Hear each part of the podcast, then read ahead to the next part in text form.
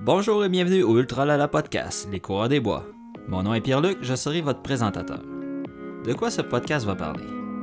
De courses de trail au Québec, de mes expériences en ultra du passé et de ceux à venir, dont mon premier 100 miles. À la co-animation, il y aura ma conjointe Christina. De mon côté, je vais parler plutôt de l'organisation de la course, du support et de la vie familiale qui entoure la vie d'un coureur et sa famille. Je vais aussi parler du côté psychologique et humain du sport qui m'intéresse grandement afin de faire des liens entre l'ultra-trail et le sport en général. Bonne écoute!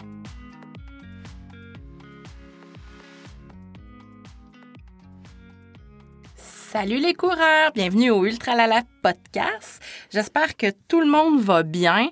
Euh, on est déjà à notre dernier épisode de 2020. Notre 31e. Ouais, vraiment, on s'attendait pas à ça quand on a parti. On voulait en lancer un par mois. Ouais. Ça qu'à la date, on a super bien fait ça. là. Puis, euh, ben, on, on clôt les invités cette année avec Marie-Ève Trottier, qui est une coureuse d'ultra, une maman, ainsi qu'une Instagrammeuse. Bienvenue. Salut Marie-Ève, on est très content de t'avoir avec nous. Là, on enregistre présentement euh, fin septembre. Euh, il y a quelques semaines, tu as complété ton 80 d'Aricana. Euh, comment s'est passée ton expérience? Euh, ben honnêtement, ça s'est euh, bien passé euh, malgré les circonstances de la COVID. Euh, moi, j'ai aimé euh, l'expérience Euh, aussi. euh, je m'attendais pas à ce que les trails, par contre, euh, soient aussi boiteuses. Là, je dirais que euh, ça a été plus long que prévu finir. Mais euh, sinon, l'expérience c'était c'était une super belle expérience. Là. C'est ça. Puis je pense que ça avait été piloté pas mal, puis qu'il avait tombé pas mal de pluie. Euh, on avait vu une vidéo, je sais pas c'est qui qui l'avait posté, mais en tout cas, il y avait de l'eau qui coulait de la montagne. C'est comme une rivière d'un trail. Ça avait comme pas de bon sens. Oui, c'est ça. Puis euh, je sais aussi qu'il y avait euh, David Bombardier qui était allé sur le parcours quelques jours avant le départ puis qui avait mis une vidéo là des trails au Ah mont des c'était- Là, c'était Ouais, je pense que c'est lui. boiteux. c'est ça.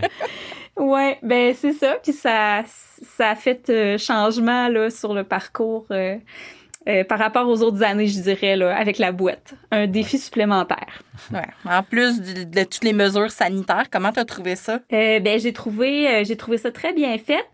Euh, c'est ça honnêtement, moi j'ai pas eu peur euh, d'être contaminée ou de contaminer personne là euh, dans pendant tout l'événement. Euh, j'ai commencé à prendre euh, par prendre la navette le matin, puis tout le monde avait un masque, on se désinfectait les mains, euh, les mesures étaient étaient bien mises en place là. Euh, chaque personne était sur un banc à une distance de l'autre personne sur l'autre banc.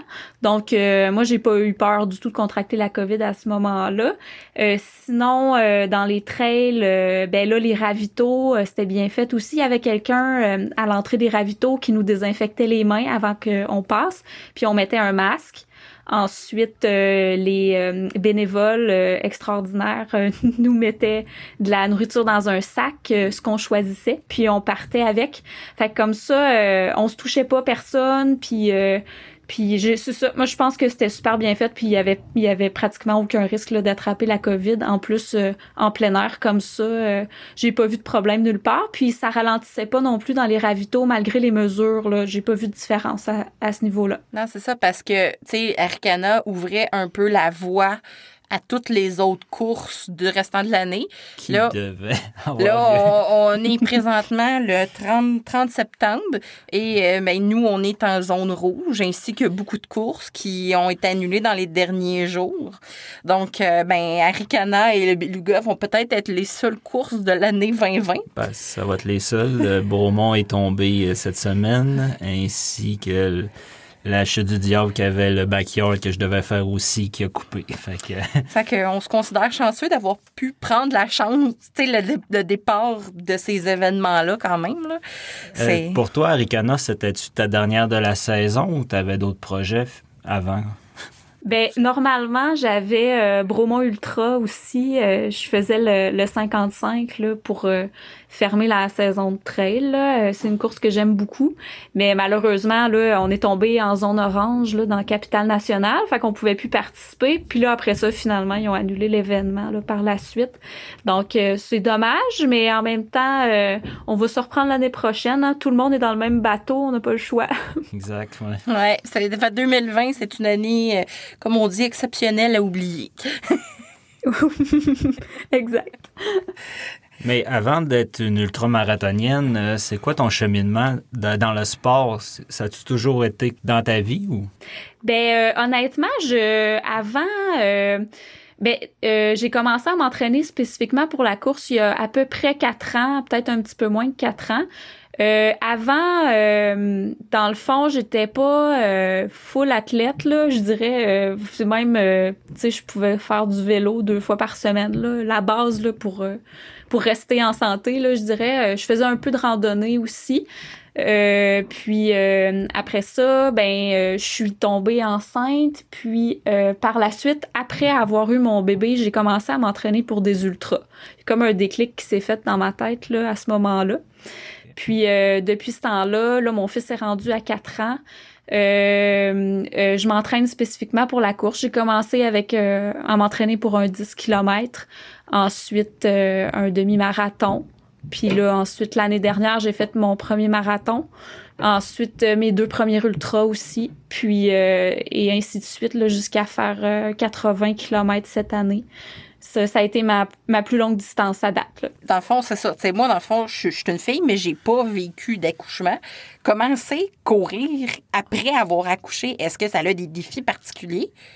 Ben, euh, je dirais que le défi principal, ben là, il faut attendre un petit peu euh, avant de, de faire euh, de la course là, et il faut attendre que, que je sais pas comment je pourrais dire ça, que les organes se replacent un peu là. Euh, c'est un bon terme, je pense. C'est bon, c'est c'est ça. fait que c'est ça. Puis euh, après, euh, je dirais après peut-être euh, cinq mois, je pense là, j'ai couru, j'ai commencé à courir une fois que, que je sentais que j'étais prête à courir. Là, j'ai fait du vélo en attendant, puis des choses comme ça. Puis là, je me suis dit ah ben j'aimerais ça me remettre en forme. J'étais capable de courir des 10 km avant, mais tu vraiment rarement, là. Tu je courais, mettons, deux 10 km dans mon année au complet, puis là, je euh, c'est ça que je faisais. Fait que je me suis dit, ben, je vais essayer de revenir à ce stade-là parce que, tu sais, j'en avais beaucoup reperdu. Euh, euh, tu enceinte et tout, on arrête de quand même de faire un peu de sport. En tout cas, moi, c'est ça qui est arrivé. Je sais qu'il y en a qui continuent, puis ils sont vraiment bonnes. Puis, mais moi, j'avais un peu arrêté. Puis là, c'est ça. Je me suis dit, bon, je me remets en forme. Je m'inscris à un 10 km. Puis c'est ça. Fait que là, je me suis entraînée tranquillement. Puis c'était pour moi, c'était un sport, le sport le plus facile avec un bébé. Euh, c'est drôle à dire, là, mais je trouvais ça facile de mettre le bébé dans la poussette puis de partir euh, dans ma journée euh, courir. C'était c'était plus simple que d'accrocher, par exemple, un chariot de vélo en arrière du vélo, puis là, descendre le vélo. Moi, j'étais dans un deuxième étage, puis là, tout ça, je trouvais ça un peu compliqué.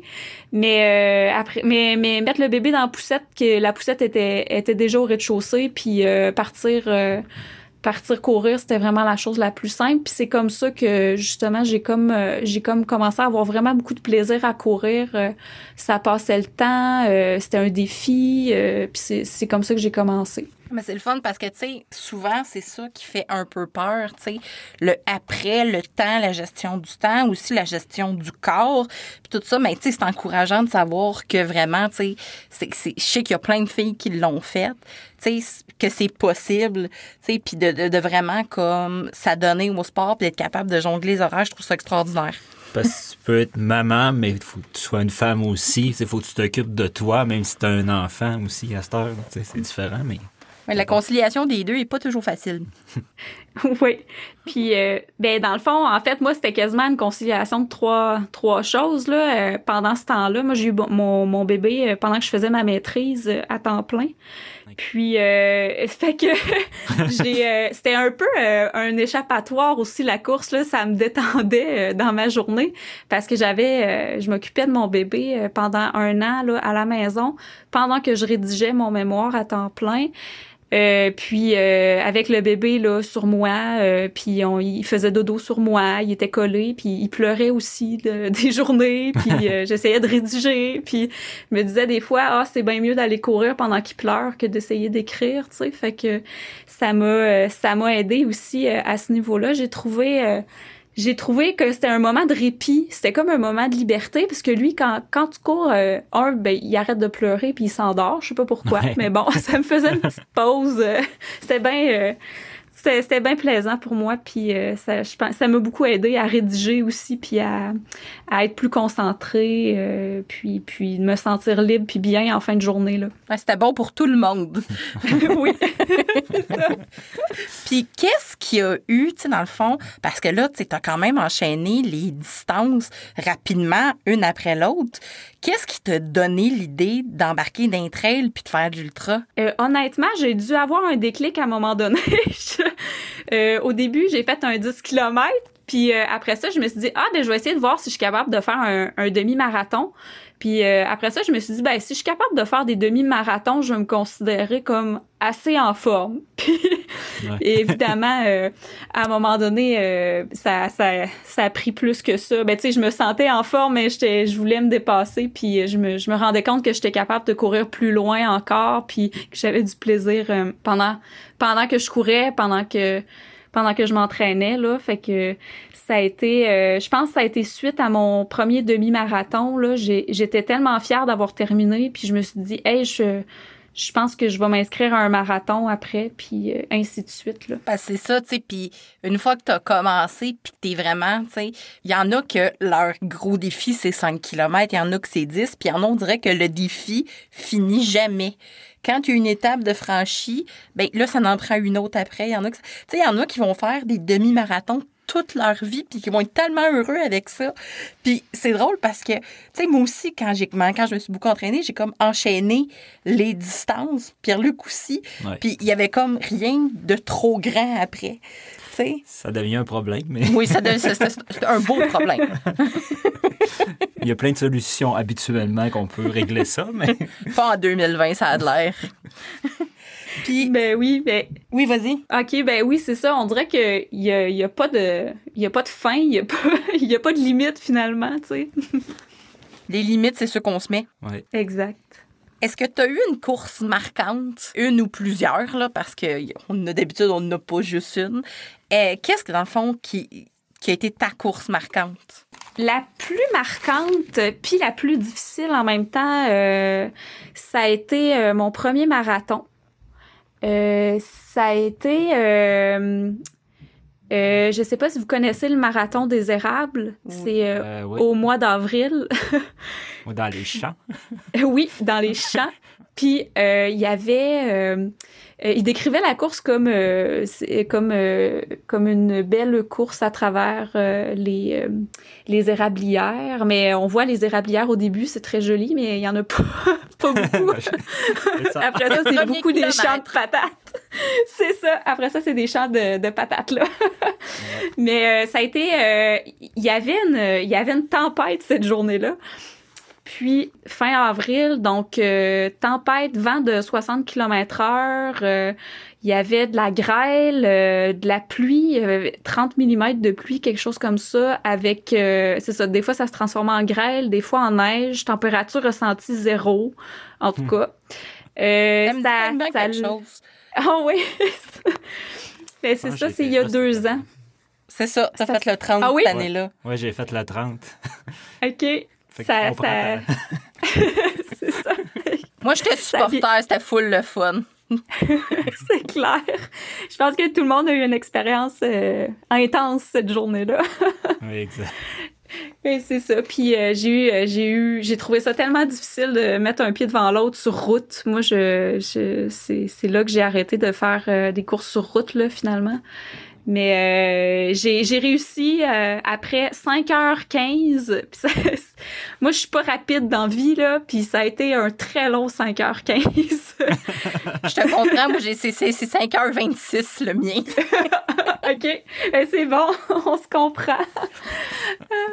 c'est ça. Puis euh, c'est ça. Puis j'ai fini par le finir, puis j'étais très contente, très fière de moi. Puis ça a été la course la, la plus marquante, je dirais la plus euh, la plus désagréable pendant que je la faisais, mais ensuite euh, celle où j'étais la plus fière finalement euh, de l'avoir réussi là. Parce souvent, c'est justement quand les, la température est pas de ton côté, les, le vent il est de face tout le temps, que c'est ceux-là que tu vas te rappeler. C'est pas la, la- la belle journée en- au gros soleil puis que tout a bien été. Non, c'est celle-là. là. Non, c'est ça. Moi, mon marathon, c'était Ottawa, euh, l'année où il faisait 40. Ah mon dieu. il- C'est- bravo, Un mois d'intervalle, un mois d'intervalle, mais pas la même température. Ouais, vraiment pas. Puis, à part de ça, et dans le fond, après ça, tu as décidé d'embarquer dans le trail. Dans le fond, qu'est-ce que tu as fait pour commencer la trail? Quelle course tu as commencé? Euh, j'ai fait euh, l'année euh, avant le marathon, j'avais essayé un 15 km sur trail. Puis euh, j'avais vraiment aimé ça. Je, euh, moi, en fait, euh, ça a commencé comme ça. La trail, c'était un défi parce que moi, j'ai le vertige. Puis euh, quand je descends des montagnes, j'ai peur. Fait que puis c'est j'ai peur de m'enfarger, j'ai peur euh, j'ai peur de débouler, je sais pas, j'ai un blocage mental à ce niveau-là. Puis je me suis dit ah, je vais essayer euh, un 15 km entre elles, voir comment je prends ça. Puis euh, ça s'est super bien passé. C'est sûr que je descendais lentement, je descends encore lentement là, je suis pas euh, je suis pas une fusée euh, dans les descentes. Mais euh, à ce moment-là, on dirait que ma peur a j'ai affronté ma peur puis ça a fonctionné. Fait que ça a été ma première euh, expérience en trail. Puis c'est à ce moment-là, j'ai décidé euh, que je voulais faire des plus longues euh, distances aussi en trail. Mais en début de saison, il y en a pas beaucoup. Fait que c'est pour ça que j'avais fait l'année suivante un marathon sur route en début de saison pour, euh, pour m'entraîner pour des ultras. C'est ma stratégie aussi de faire du millage. Souvent, c'est je vais faire le 30 km du marathon des Arabes à chaque année pour me mettre du millage d'impact pour justement décoller ma saison d'ultra. Ouais, c'est quasiment un go-to, nous autres, Ouais. le, mara- le- le- le marathon des Ok. érables. c'est à côté de chez nous, puis en même temps, ça se fait super bien. C'est que euh, c'est c'est quasiment. C'est c'est- c'est On notre. se tanne pas des champs des patates. Ah non, les champs de patates, on aime ça. Ben, ça en prend, hein, des courses comme ça. C'est c'est mental aussi, hein. Tu sais, des fois, c'est monotone, mais c'est ça travaille le mental.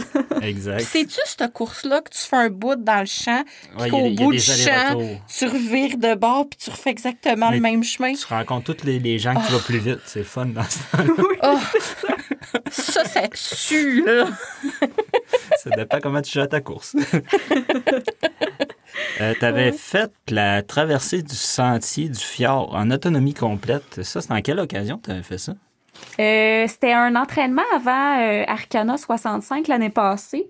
OK. J'avais euh, ben mon conjoint aussi, il court des ultras. Puis ben tu sais, il a commencé à courir en même temps que moi des ultras. Puis on s'était dit ah, on pourrait se faire euh, on pourrait se faire euh, une une sortie de trail en amoureux. Fait qu'on on a décidé qu'on faisait la, traversée du fjord ensemble.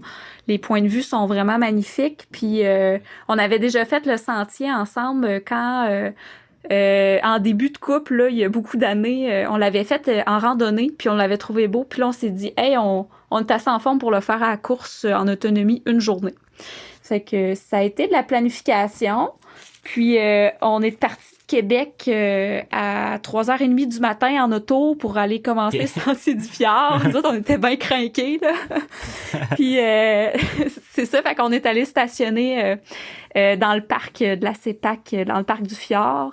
Puis on a laissé la voiture là, on a fait la traversée, ça s'est super bien passé. Euh, moi, j'étais un peu plus lente, là. Fait que lui, euh, il remplissait l'eau dans les cours d'eau, puis il venait me rejoindre plus loin avec, euh, avec l'eau.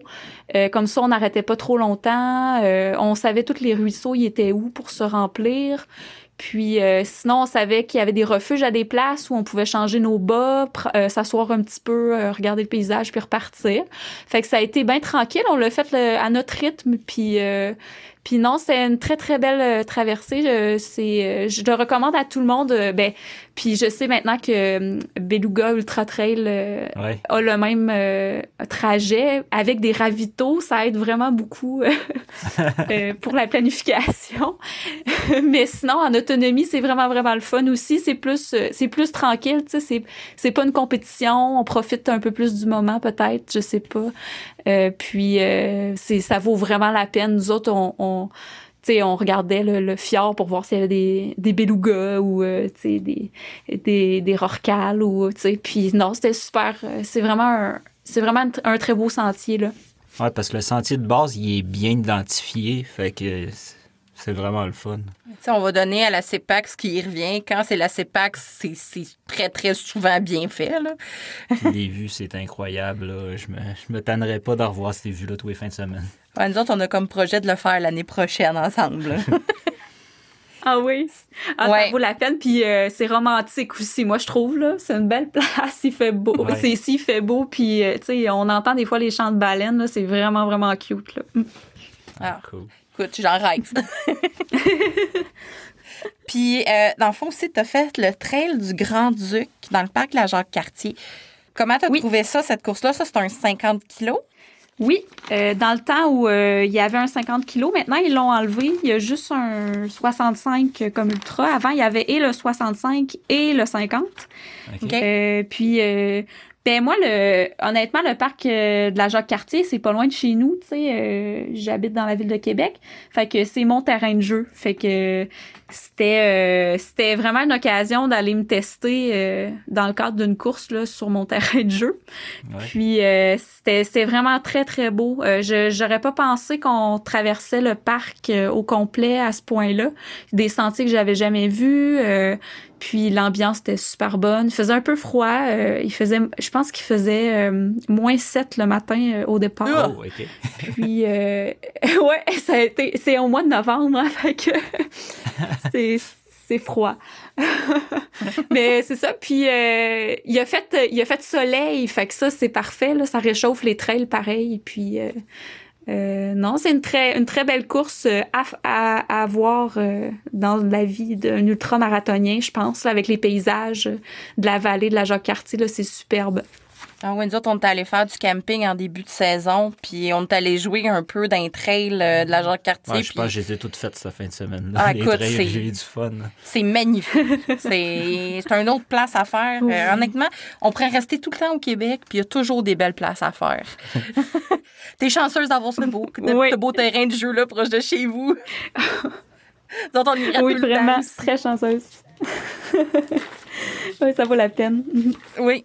Aussi, ben dans le fond, euh, je sais que tu milites un peu aussi côté. Milite, c'est peut-être pas le bon mot, là, mais pour les femmes et la course parce que, ben, dans le fond, les femmes sont toujours un peu sous-représentées en course, surtout entre elles de longue distance. On a des, on a des, des, des, des étendards, dans le fond, de, de, de femmes qui font des, des, des, podiums et tout ça, mais la femme moyenne est moins représentée beaucoup dans l'ultra. Puis, euh, je sais, dans le fond, que, dans le fond, t'écris des billets, t'écris un billet sur, euh, sur Facebook sur l'inclusion des femmes dans la trail. Est-ce que, dans le fond, pourquoi c'est un sujet qui est comme important pour toi?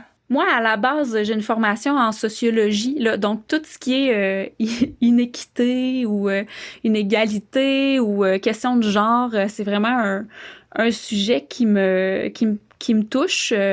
puis, dans le fond, j'ai remarqué aussi pendant que j'ai participé au marathon des érables, j'ai remarqué à quel point il n'y avait pas de femmes sur la ligne de départ sur le, 42. Euh, contrairement aux autres distances. C'est là que j'ai eu, j'ai eu un, comme un choc où euh, j'ai réalisé que comment ça se fait qu'il y a autant d'hommes puis aussi peu de femmes, tu sais, euh, sur des longues distances. Après ça, j'ai remarqué aussi euh, dans les ultras, c'était la même chose. Puis plus on augmente la distance, moins il y a de femmes aussi. Puis je me suis questionnée un petit peu à savoir euh, qu'est-ce qui se passe là-dedans, tu sais? Pourquoi euh, c'est pas parce que les hommes sont euh, c'est, ils aiment plus ça que les femmes ou c'est pas, tu sais, pour moi, il y, avait peut-être probablement une, autre raison que les femmes aiment pas ça, puis aiment d'autres choses que ça, puis les hommes aiment plus ça. Tu sais, pour moi, c'était, c'était un petit peu trop banal là, comme explication. Ouais, fait que je me suis questionnée un petit peu euh, là-dessus. Euh, puis moi, je suis bien je suis bien geek, là, si on peut dire. Euh, j'aime ça, les statistiques. Fait que, fait que tu sais, comme je fais les statistiques euh, des courses, savoir euh, le pourcentage de femmes qui participent, qui terminent, ou parce qu'on voit souvent la liste des inscrits, on a accès à Sports Stats. tu sais, moi, je suis un peu... oui, on a tout pour faire des belles statistiques. c'est ça, tu sais, pourquoi on regarderait pas, on a accès. Puis tu sais, là, j'ai regardé cette année euh, pour euh, Ultra Trail Aricana, on avait la liste des inscrits pour les, les distances. Puis là, j'ai regardé le pourcentage de femmes qu'il y avait par distance. Parce que je me demandais, sur le 80, combien de pourcentage de femmes, euh, tu sais, il y allait y avoir. Puis, dans le fond, sur le 65 km, il y avait 26% de femmes. Sur le 80, il y avait 21 puis sur le 125, 13% Fait qu'on voit que ça diminue plus la, plus la distance augmente. Puis euh, il y a vraiment euh, quelque chose de, de, sous, de sous-jacent euh, probablement à ça. Un peu peut-être la culture de trail ou la culture de la société, peut-être le. Je, je sais pas trop. fait que dans le fond, moi je me suis questionnée à savoir. j'ai fait un, une publication euh, que j'ai mise sur euh, course de trail dans le fond où euh, je me demandais dans le fond pourquoi les femmes étaient pourquoi étaient un peu moins incluses dans dans la course d'ultra finalement où il y avait moins de femmes qui étaient représentées. puis je me questionnais aussi à savoir parce que de façon générale, selon plusieurs articles, c'est sûr que moi, euh, je, je, vais regarder les articles scientifiques. Il y en a qui qui croient pas en, ça, mais euh, des statistiques que j'ai lues, euh, c'était il y a à peu près 30% de différence de, de, de capacité physique pour une femme moyenne qui s'entraîne pour la course à pied versus un homme moyen. Donc la femme serait 30% moins euh, rapide, si on peut dire, sur une même distance qu'un homme dans, dans des euh, euh, dans la course à pied pour plusieurs raisons physiologiques. Là. puis quand pour les athlètes, il y a une différence d'à peu près 10 là, donc ça c'est moins c'est moins flagrant. Puis là suite à à ce que j'ai lu là-dessus, je me suis questionnée à savoir si les cut-offs des ultras sont équitables finalement, si la femme moyenne est 30% euh, moins rapide qu'un homme, tu sais, parce que on pourrait couper des femmes qui euh, s'entraînent un peu plus euh, pour pour une même course qu'un homme, mais mais qui ou qui, qui serait très bien capable de finir, mais moins rapidement. Tandis qu'un homme, que, que, que l'homme moyen, par exemple, on pourrait couper plus de femmes à ce niveau-là si elles sont moins rapides en général. Euh, là, je parle en général parce qu'il y a des femmes qui sont très rapides, euh, bravo. Euh, il, y a, des hommes qui sont plus lents, mais c'est vraiment, c'est vraiment une statistique qui, qui c'est donc c'est pas représentatif de tout le monde, tout le monde, tout le monde. Si les femmes étaient aussi bien représentées aussi dans la course de trail, parce qu'on sait que souvent les, les premières arrivées sont tous des hommes, souvent. Là, des fois, il y a des femmes qui arrivent aussi, qui dépassent les hommes. Je pense à Anne Champagne, euh, qui, des fois euh, fait un podium overall. C'est, c'est vraiment extraordinaire. Euh, mais de façon générale, c'est ça, c'est des hommes qui sont sur les podiums. Puis c'est de eux qu'on entend le plus parler aussi dans, dans les courses, dans les médias. par la suite, c'est eux qui sont le plus commandités en général. Donc, je me suis questionnée à ce niveau-là. sur en posant la question là, à euh, la communauté de, coureurs de trail sur Facebook. Puis, euh, il y a des, euh, il y a, ça, les gens étaient très réceptifs. Je suis très très contente des réponses que j'ai eues. Je voulais vraiment amener la discussion. Je voulais pas critiquer personne. Je voulais vraiment élaborer à ce sujet-là. Euh, puis, euh, il y a plusieurs organisateurs de courses qui ont répondu à mon message, aussi des athlètes qui ont répondu comme Hélène Dumais, Puis Marilyn Côté d'Aricana, on a aussi Jean-François Tapp qui a répondu. J'étais très heureuse d'avoir que chacun y mette son grain de sel puis m'explique un peu la situation. entre autres que les cut-offs, ils sont pas nécessairement faits pour, pour la moyenne des, des coureurs qui sont majoritairement des hommes, mais plus euh, parce que c'est une question d'organisation puis de temps de bénévoles. Donc au Québec, on a de la misère à trouver des bénévoles pour rester très très longtemps. Donc euh, il faut qu'ils mettent une limite de temps à un moment donné. Euh, donc ça, moi j'ai trouvé ça intéressant de savoir ça. j'ai trouvé ça aussi intéressant que il y avait les, les par exemple d'Aricana sont très inclusifs là. Je pense que c'est quasiment des une des organisations, peut-être avec Beluga Ultra Trail où les quotas sont très très larges pour permettre à un grand nombre de personnes de participer. Euh, donc ça, j'ai trouvé ça aussi très intéressant. Euh, j'ai aimé aussi l'approche euh, d'Hélène Dumais qui disait que ben il faut s'entraîner aussi, puis il faut pas faut pas penser qu'on est des victimes là-dedans. il faut il faut faire faut faire des, efforts, puis on est capable les femmes aussi de de, de, de, se forcer puis de réussir. Ça, c'est aussi un c'est aussi une très belle approche, euh, qui est aussi l'approche euh, que Marie-Ève Pellan avait répondu aussi, là, euh, qui est plus dans l'empowerment, de dire aux femmes, on est capable, on va s'entraîner ensemble, on va se tenir, on va, on, va montrer à tout le monde que nous autres aussi, on peut faire partie de la course de trail, puis il n'y a pas de problème. Puis, tu sais, j'ai aimé que chacun mette son grain de sel là-dedans. Là. Oui, parce qu'il n'y avait pas de bonne réponse à ça. Il y avait plusieurs bonnes réponses qui font que chacun avait sa raison d'être. Euh, je peux comprendre un organisateur que quand tu commences tôt le matin jusqu'à tard le soir, mais tu veux pas étirer l'élastique justement pour tes bénévoles. C'est déjà dur de trouver des bénévoles, ça on comprend bien que ça fait partie de la game au Québec. On est un petit marché. Puis une nuit où est-ce que tu as besoin de fermer ou de louer des installations, tu sais, une journée supplémentaire, ça coûte extrêmement cher. Euh, si tu as besoin de fermer des rues, si tu as besoin d'avoir des accès particuliers, on comprend ça. Mais tu sais, je suis un peu d'accord aussi que les cut-offs, tu sais, pour la femme moyenne ou la femme, tu sais, qui, commence peut-être dans les plus petites distances, c'est pas toujours fair, même pour l'homme moyen qui commence. Mais en tout cas, tu sais, oui, on se donne le moyen de nos ambitions, mais donc, tu sais, ça serait une belle étude à faire au niveau des femmes.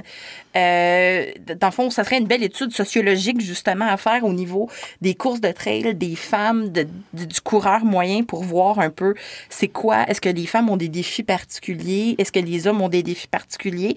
Parce que, ben, tu sais, on s'entend que tout le monde dans la vie a sa propre réalité, là, euh, familiale, personnelle, professionnelle et tout ça. Mais c'est quand même intéressant de savoir que les femmes ont 30 euh, moins de, puissance et de, power en course à pied. Ça serait une belle étude à faire. Puis, euh, en tout cas, si jamais tu connais des gens en sociologie qui veulent la faire, je pense qu'il y aurait bien de l'intérêt. Oui, ben il y a plusieurs études à ce niveau-là. Je peux pas je j'ai pas de nom en, tête là. Euh, si, si jamais vous voulez des références, c'est sûr, sûr, sûr que, que j'en ai à quelque part là, sur des études à ce niveau-là. Mais euh, non, c'est ça. Puis euh, je trouve ça important aussi d'en parler. Puis parce que tu sais, on entend beaucoup parler de modèles masculins euh, tu sais, euh, dans la course en sentier, on a vraiment. Puis tu sais, euh, je, veux vraiment pas dénigrer les modèles masculins. Ils sont extraordinaires. Je pense entre autres à, à Elliot Cardin, Mathieu Blanchard. tu sais, en tout cas, j'en passe et j'en passe au Québec. Là, il ils sont vraiment très très très très bons. Mais il y a aussi des modèles féminins qu'on entend peut-être un peu moins parler. Tu sais, on entend beaucoup parler d'Anne Champagne qui était qui est super bonne aussi, qui fait des beaux défis, très inspirantes aussi. Euh, mais euh, les, les, on dirait qu'on entend parler euh, un peu moins de, des, des, femmes en général qui font des, des exploits en, en ultra-trail, je dirais. Puis tu sais, Hélène Dumais, on en entend parler aussi, puis je suis très, très contente. et très, est très, très inspirante aussi. Elle fait des beaux défis. vraiment. puis, mais sinon, tu sais, c'est ça, il y a, d'autres personnes là, comme euh, des coureuses de, de, longue distance qu'on entend un petit peu moins parler. Là. Je pense entre autres à René Hamel euh, qui euh, fait quelques podiums au Québec. aussi, il y a Stéphanie Simpson qui fait des, des très longues distances, des 160 km. on entend un petit peu moins parler, je dirais. Puis Martine Marois aussi, mais ça, vous en avez parlé dans votre podcast. Je suis très, très contente d'en avoir entendu parler avec le tort des géants. Euh, tu sais, c'est ça, euh, on dirait qu'on qu'on en entend euh, parler, mais pas autant que, tu sais, quelqu'un qui, comme par exemple Mathieu Blanchard, qui fait vraiment beaucoup, beaucoup de choses extraordinaires, mais il, on en entend beaucoup, beaucoup, beaucoup parler aussi. Puis, donc c'est ça, je pense c'est important de parler aussi des femmes qui font des, des choses, des, des belles choses, là. Oui, puis moi, ce que je trouve aussi intéressant de savoir, c'est, tu sais, oui, puis je trouve qu'il y a des filles qui font des choses extraordinairement extraordinaires, puis qui font de la longue distance, puis qui gagnent des médailles. Mais moi, j'aime ça entendre parler aussi de la fille moyenne qui travaille, qui a des enfants, puis qui s'accomplit en course, quand même, que ce serait plus long, mais qui réussit. Tu sais, ça, moi, c'est le genre d'histoire qui m'accroche, que je m'identifie peut-être plus personnellement. Euh, mais tu sais, c'est ça, c'est. Tu sais, c'est un peu à ça, moi, que j'aime m'identifier, que j'aime entendre aussi des histoires. J'aime ça entendre des histoires euh, d'aventures extraordinaires, comme, tu sais, je suis euh, Hélène Dumais, Caroline Côté sur, sur, sur Facebook et tout ça. Tu sais, je trouve ça super intéressant, mais, tu sais, des fois aussi, le « Ah, oh, mon bébé a pas dormi de la nuit, mais je suis sortie courir pareil. » Je suis comme « Yay! Good! Bravo! » Oui, chacun a des, euh, a des difficultés à, euh, à d'autres niveaux euh, par rapport à... Tu sais, c'est vrai que c'est super beau de voir quelqu'un qui, justement, se fait deux mois que le bébé dort pas, puis la personne travaille temps plein, puis après ça, elle veut courir un demi-marathon. moi, je trouve, je trouve que ces personnes-là sont très courageuses, puis euh, sont, sont, sont très, très bonnes aussi. Puis les hommes aussi qui ont des nouveaux bébés, puis qui s'entraînent beaucoup, puis euh, qui dorment pas bien, bien. Euh, tout le monde, chapeau, là. Ah ouais, tout le monde mérite l'expo-jeu. Le premier puis le dernier, moi, c'est ma philosophie. Le, premier, il a, juste fait plus vite. Mm-hmm. ben, dans le fond, aussi, tu sais, dans le fond, toi, tu as un Facebook, un Instagram, euh, puis tu partages un peu tes histoires, tes pensées. Euh, comment ça a commencé, ça? Ben, c'était au début, euh, j'ai commencé à faire des publications quand j'ai commencé à m'entraîner pour mon premier demi-marathon. Euh, j'avais Instagram, puis j'avais aucun followers, là, vraiment, vraiment pas. Puis je me suis dit, je vais juste me faire mon journal de course à moi, puis euh, je vais écrire ce que je fais. Euh, puis je vais prendre une photo. Fait tu sais, on voit comme un peu. C'est vraiment, vraiment un journal de course. Tu vois un peu ce que, ce que t'as fait. Des fois, je me je prenais en photo mon smoothie. Tu sais, ça, ça avait pas rapport, là. Fait que c'est vraiment. Euh, c'était juste un, un, rappel de ce que j'ai fait, euh, que j'ai accompli dans la journée. Puis ça faisait comme un journal. Puis je pouvais comme y référer par la suite plus j'avançais pour voir euh, mon évolution, par exemple, dans la course. Puis euh, finalement, à force de faire ça, ben, euh, je me suis mis à avoir des followers de partout. Puis j'ai commencé, j'avais deux, 300 followers de plus par mois. Puis si je continuais, puis tu sais, je mettais des hashtags, là, j'étais vraiment in, là, je me disais, je, vais mettre des hashtags, moi aussi, je suis capable, là. fait que, fait que c'est ça. Puis là, les gens me voyaient avec les hashtags, là, fait que j'imagine c'est comme ça qu'ils m'ont trouvé. Puis euh, par la suite, ben c'est ça, euh, j'ai commencé à, à voir que la, même la communauté de trail euh, à l'international euh, aimait ça suivre les coureurs de partout. Puis moi aussi, je me suis mis à les suivre. J'ai trouvé ça inspirant. J'ai trouvé que les gens avaient des belles histoires à partager sur la, la, course de trail. Au Québec aussi, il y avait des gens que je suivais, que je suis encore, puis qui me suivent. Puis chacun a son histoire à raconter là-dessus. C'est super inspirant. Puis c'est sûr que, tu sais, on se met à suivre aussi euh, Courtney The Water, euh, puis ces personnes-là. Fait que ça, ça donne un petit boost, là, de, de, de défis ou de vouloir de s'accomplir et euh, de vouloir se donner des défis. Tu sais, si, elle est capable, moi aussi je suis capable à un moment donné, peut-être. Pas à sa vitesse, mais les distances, peut-être. Puis au fur et à mesure, les gens, les gens m'écrivaient, puis répondaient, puis m'encourageaient, puis on dirait qu'ils étaient tous content que ah ben bravo, euh, t'as fait tel entraînement. Puis moi dans ma tête c'est juste ben j'ai juste couru 7 km, tu sais, c'est pas euh, mais euh, tu sais puis tu sais c'est pour pour certains c'est extra c'est extra là, 7 km c'est beaucoup pour certains. Fait que là là je me suis dit ah ben il y a du monde qui qui me suit, qui m'encourage, c'est super intéressant. J'inspire d'autres personnes aussi, il y a des gens qui me disaient ah ben tu m'inspires. Puis j'étais là ah ben oui, ah ben c'est cool, tu sais, tant mieux, je vais continuer à à, faire ça. Puis, euh, puis de fil en aiguille, je me suis ramassée avec euh, plus de 10 000 followers euh, en l'espace de deux ans. c'est énorme. Oui, c'est ça. je, sais pas trop ce qui s'est passé, mais à force de, de s'encourager les uns les autres, on se met à, on se met à suivre tout le monde puis à, à voir l'évolution de chaque coureur. C'est vraiment le fun. Est-ce que tu te sers encore de ton Instagram comme un journal de course ou, dans le fond, ton approche a un peu évolué? Euh, ben, ça va dépendre. Normalement, c'est encore un journal de course. C'est vraiment euh, une photo, puis euh, aujourd'hui, j'ai fait telle affaire, puis fin de l'histoire. Des fois, je vais écrire un peu ce que j'ai pensé dans la journée. comment je me suis sentie pendant ma course, puis un peu des fois mes réflexions, tu sais, par rapport par rapport à Instagram parce que tu sais des fois je trouve ça niaiseux là. Il y a comme une petite game Instagram que je je, de la misère à suivre là. je suis pas trop in là-dessus non plus là que faudrait que tu postes à 9h le matin puis pas plus que deux posts par jour puis patati patata là. Moi c'est pas quelque chose que que je trouve euh, intéressant là. Fait que tu sais souvent je vais dire euh, que je trouve euh, telle affaire je trouve ça un peu niaiseux tu sais ou euh, ou tu sais en tout cas je veux dire mes pensées par rapport aux réseaux sociaux puis par rapport à moi là. Puis tu sais souvent il euh, y, y, a aussi du monde bizarre là puis euh, puis moi euh, je fais ce que je fais parce que j'aime ce que je fais puis je le fais pas pour les autres. Fait que souvent on dirait qu'il faut que je me justifie dans ce que je fais parce que il y a des gens qui me trouvent qui disent que je devrais pas faire ça ou tu sais puis moi je, je je fais ce que je veux, je suis libre, puis euh, vous m'aimez ou vous m'aimez pas, là, ça me dérange pas. Là. T'as le choix de pas me suivre, t'as juste regarde ailleurs. C'est exactement. fait que c'est ça, puis on a vraiment toutes sortes de monde sur Instagram, fait que, tu sais, euh, moi j'ai eu un message récemment, euh, une personne qui écrit sur une photo, ben là, on a compris, là, tu fais du jogging. si tu veux pas suivre euh, mes courses, t'es pas obligé de me suivre, c'est tout. Mais moi, c'est ça qui me trouve fascinant dans les réseaux sociaux.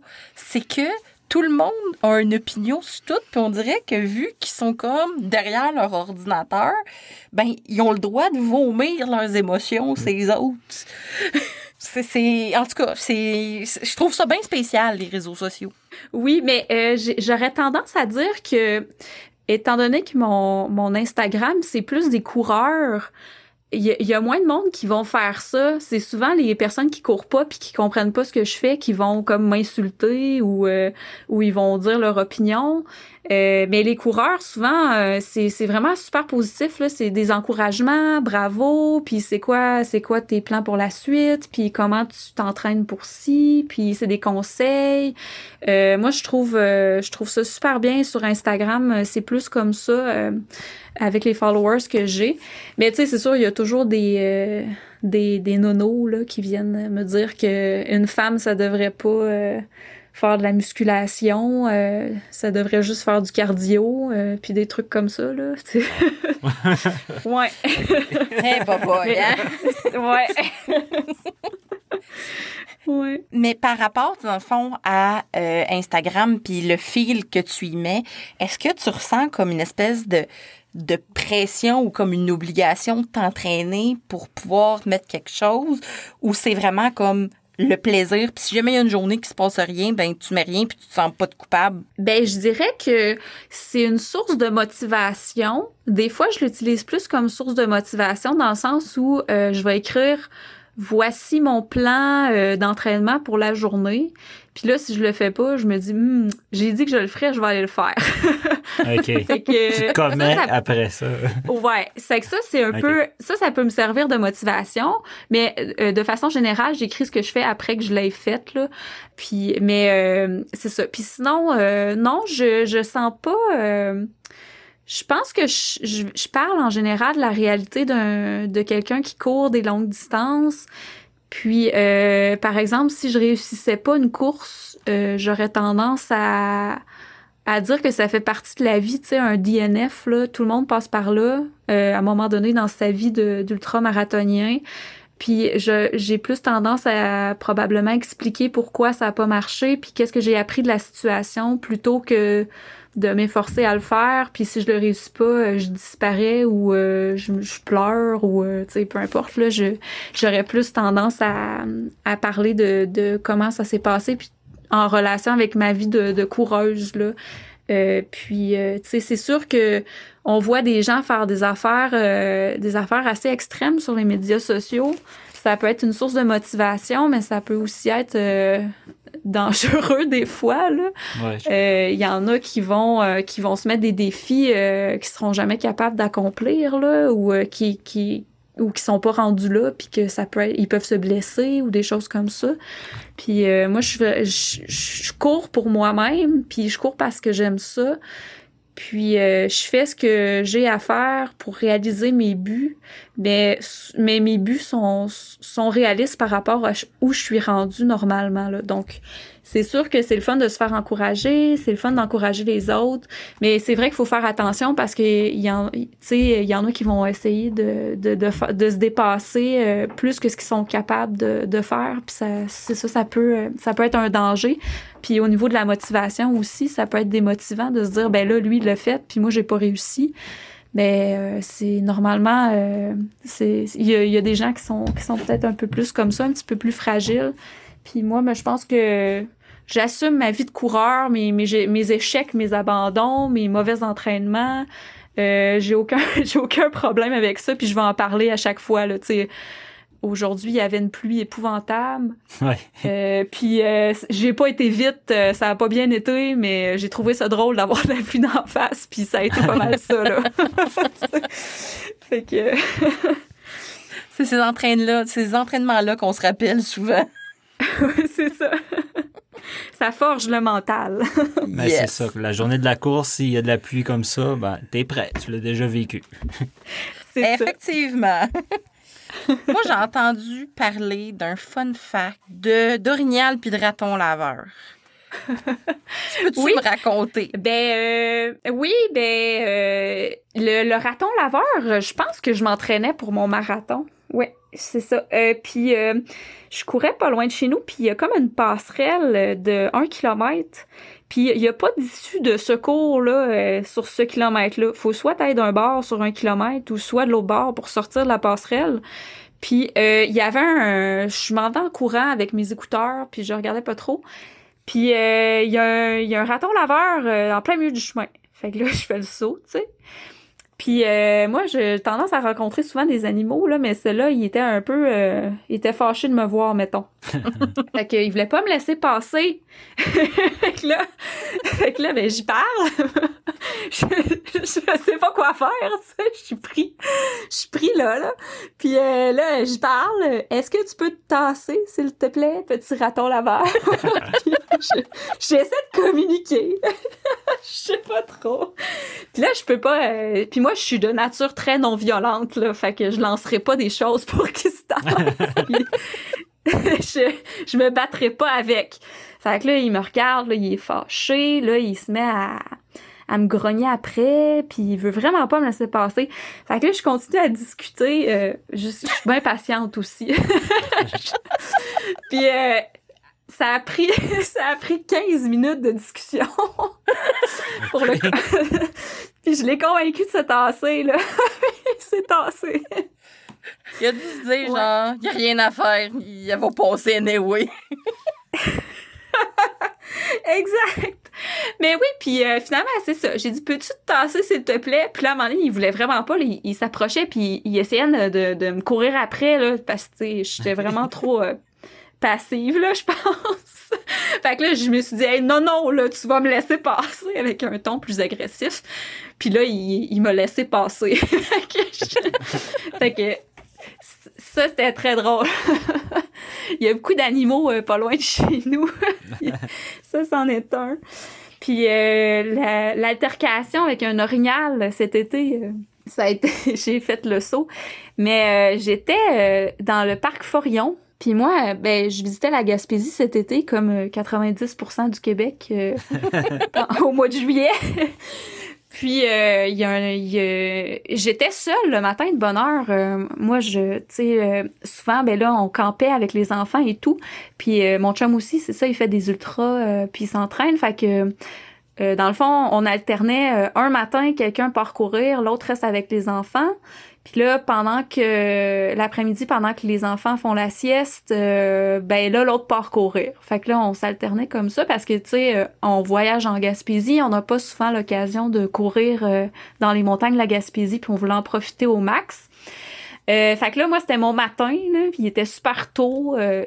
puis avant qu'il y ait quelqu'un dans le sentier, tu sais, il est comme... tu sais, avant, avant 8 heures le matin, il n'y a jamais personne dans le sentier, là. Fait que là, euh, je cours, euh, ça s'appelle le Sentier des Crêtes euh, dans le parc Forillon. Puis il y a personne, personne. Puis là, moi, je sais qu'il y a des ours au parc Forillon. Fait que puis il y en a partout au Québec, mais il y en a un peu plus au parc Forillon. fait que puis là je suis tout seul, moi j'ai pas de cloche à ours, je je sais pas pourquoi je crois pas à ça. Puis je me dis je vais lâcher je vais lâcher un, un cri euh, aux 10 minutes, 5-10 minutes. Comme ça, s'il y a un ours euh, pas loin, il va m'entendre arriver puis il va se tasser. fait que, euh, puis tu sais, des fois, je me parle tout seul ou je chante, tu sais, comme ça, les ours, euh, ils s'en vont. J'imagine, en tout cas, j'ai jamais vu d'ours en courant, fait que j'imagine ça marche. en tout cas, peut-être que ça marche pas. Pas assez magique, mais c'est pas grave. c'est ça. Truc anti-ours, on chante. c'est ça. Je suis pas stressée, moi. fait que fait que là, euh, je cours, puis je lâche un cri, puis euh, je continue. Fait que euh, après, après avoir fait plusieurs kilomètres, je pense que ça faisait à peu près deux heures que je courais, puis j'avais pas vu une personne dans le sentier. je, je lâche un cri à un moment donné encore, puis bang, il y a un orignal qui saute d'entre elles en avant de moi à, à 10 pieds à peu près de moi. il saute, puis il me fixe. c'est ça. Puis là, il me fixe. Fait que je fais le saut, tu sais. Je, sais pas, vous autres, là, mais je pense que c'était légitime. Moi, j'ai jamais vu un orignal, mais... Non, c'est impressionnant. Et c'est, c'est gros, là. C'est plus gros qu'une auto, là. C'est, c'est très gros, là.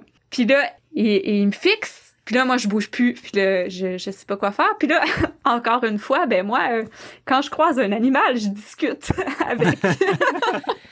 Je pensais que j'étais toute seule à faire ça. Je suis tellement contente.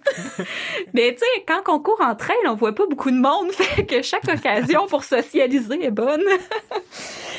Que c'est ça. Puis là, euh, je, me, je, me, je me recule un peu pareil. Tu sais, j'ai, j'ai un peu peur qu'il, qu'il charge. Tu sais, s'il a eu peur, euh, il pourrait euh, charger sur moi. Fait que je me mets en arrière d'un arbre, puis là, je discute, là, peux-tu me laisser passer, s'il te plaît? Je fais juste passer, je suis pas ici pour t'écœurer. fait que, fait que je jase un peu, puis en arrière de l'arbre, puis là, j'attends, puis ça a pas pris deux minutes, il s'est tassé de la trail, puis euh, après ça, je suis passée à côté, mais il était encore vraiment, vraiment à côté de la trail, là. Puis il me regardait, il a jamais arrêté de me fixer. Puis là, je me suis dit, ah, ben, je vais passer. Fait que là, en passant, ben, je l'ai remercié de me laisser passer. J'ai dit, merci de me laisser passer. Puis, euh, c'est ça. Fait que, après ça, ben, il est resté sur le bord euh, de la trail, mais, euh, non, c'est ça. Moi, euh, j'ai des altercations avec des, des animaux, mais euh, c'est c'est des c'est pacifiste là. Il y a pas d'attaque. Fait que moi, ça, je suis chanceuse. 2021. Là, mettons qu'on finit l'année 2020 en se disant comme bon, année 2020, poubelle, next. 2021, ça a l'air de quoi pour toi? Ben là, euh, même 2020, moi j'ai encore des plans en solo, là, fait que c'est quand même pas si pire. Euh, je- J'aime pas ça, me tourner les pouces. Fait que, Je te comprends. euh, je, j'ai- je planifie euh, faire un 24 heures sur route euh, pas loin de ma maison, dans le fond. Oh, Euh, ma maison ravito, là, dans le fond, finalement. fait que des boucles autour, euh, puis euh, je- dans le fond, je vais essayer d'aller le plus loin que je peux en 24 heures euh, sans me blesser. puis euh, c'est ça, puis on, on- je vais essayer de, de- d'encourager certaines personnes autour de moi à faire ça avec moi, mais en, en simultané, mais chacun chez eux, tu sais, à cause de la COVID, on veut pas trop faire des sorties de groupe non plus, là. Ah, exact. Fait que c'est ça, mais en même temps avec euh, tu sais Facebook Live, puis euh, pas Facebook Live, mais tu sais euh, Facebook Messenger, on peut se parler en même temps, puis c'est motivant là, surtout j'imagine en plein milieu de la nuit. euh, euh, appeler quelqu'un, c'est le fun là, pour dire euh, on continue, on lâche pas. Ouais, parce que j'ai fait Fait un que- défi euh, 4448. On était tous Oui. virtuels. Puis finalement, à la fin, on s'est tous parlé en courant sur notre dernière boucle. C'était vraiment le fun. C'était vraiment spécial. Ouais, ça doit, euh, ça fait toute la différence, je pense, euh, pour euh, pour la motivation. Ah, ça rend le côté sinon, ouais. Euh, sinon, euh, 2021, euh, ben là, il y avait des courses qui avaient été annulées en début de saison cette année qui sont reportées. On ne sait pas s'ils vont avoir lieu, mais j'espère. Il y a le Gaspésia euh, 100. Euh, mais moi, je fais pas le 100 km. C'est le 100 km par étape que je voulais faire en début de saison. Euh, fait que c'est trois jours. euh, première journée, me semble, c'est euh, 12 ou 17 km. Deuxième journée, 54. Puis troisième, 36. OK. Ah. Ouais, ben oui, puis ça commence bien la saison. Tu sais, on, on- vu que c'est en juin, normalement, on n'est pas trop entraîné en trail là, à cause de l'hiver. On est, on a peut-être les chevilles euh, qui sont pas prêtes à faire beaucoup, beaucoup de sentiers avec beaucoup de dénivelé. Fait que je voulais pas me faire un, défi trop gros non plus. Fait que tu sais, ça, ça va être juste le fun pour starter euh, la saison. Je, je me suis inscrite au 125 Aricana pour l'année prochaine. Ah, cool. Oh, nice! Je vais essayer. je, je garantis pas euh, succès euh, absolument, mais je vais l'essayer. c'est ça l'important. Ouais, C'est, c'est, c'est, c'est de- d'essayer nos rêves. ouais, c'est ça. Puis euh, sinon, je me planifie pas trop d'affaires parce que euh, j'ai j'ai peur à cause de la COVID d'a- d'avoir euh, encore à reporter des courses. Je sais pas trop. Fait que ça va peut-être être des plans plus dernière minute là. Ouais, tout le monde est sur les briques un peu. euh, côté année déception, on veut pas en vivre une deuxième. Non, c'est ça, parce Mhm, que tout le monde exact. a. Tout le monde s'inscrit à des courses en début d'année. Les courses ont toutes été annulées. Tout le monde a repris confiance. Tout le monde s'est réinscrit à des courses. Puis là, euh, à part le Arcana puis le Beluga, euh, d'entre elles, il s'est pas fait grand-chose. Et là, toutes les courses recommencent à s'annuler euh, en cascade. là. Donc, euh, ouais, ça fait beaucoup de déception pour l'année 2020, pour les coureurs, pour les organisateurs, pour, pour tout le monde. Là. C'est une année de trail difficile. Je pense qu'il y a beaucoup de gens qui ont commencé à s'entraîner en trail, puis il y a beaucoup de gens qui ont commencé à s'entraîner point. Ça, c'est positif, mais pour ce qui est course cette année, euh, c'est, ouais, je pense que c'est de la déception un peu.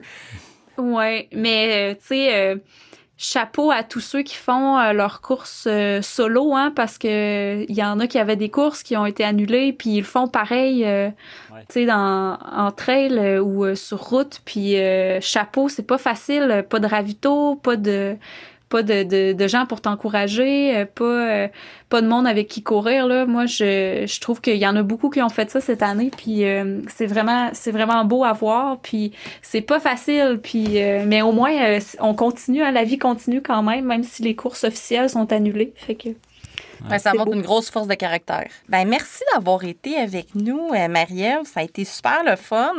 On a abordé des sujets de filles euh, qui courent, donc euh, c'est vraiment le fun. On n'a pas souvent la chance d'aborder ce genre de sujet-là.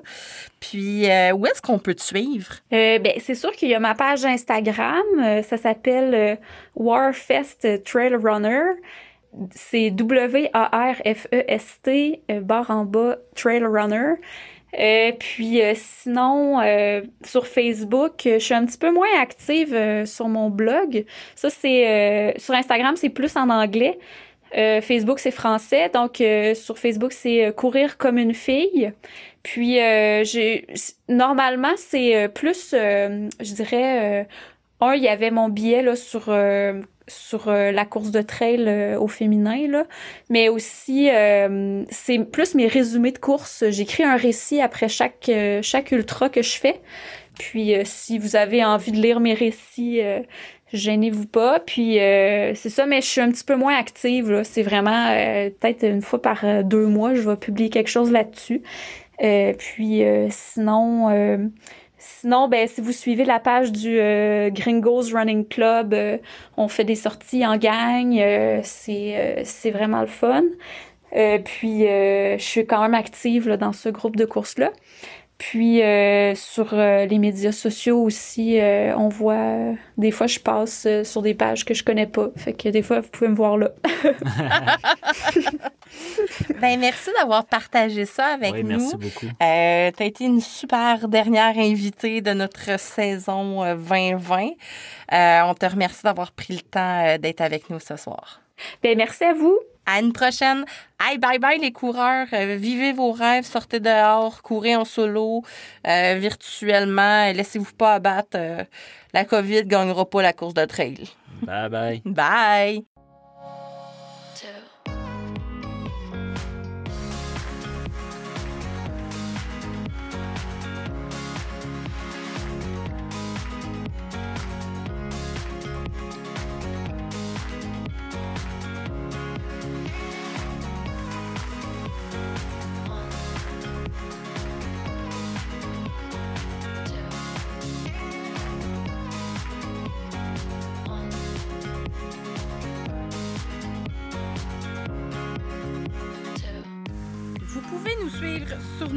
Web Ultralala Podcast et vous inscrire à notre infolette pour être au courant des dernières nouvelles. Je vous invite aussi à nous suivre sur Facebook et inviter vos amis à le faire, ainsi que sur Instagram pour voir toutes nos photos de course. Merci de votre écoute. À la prochaine!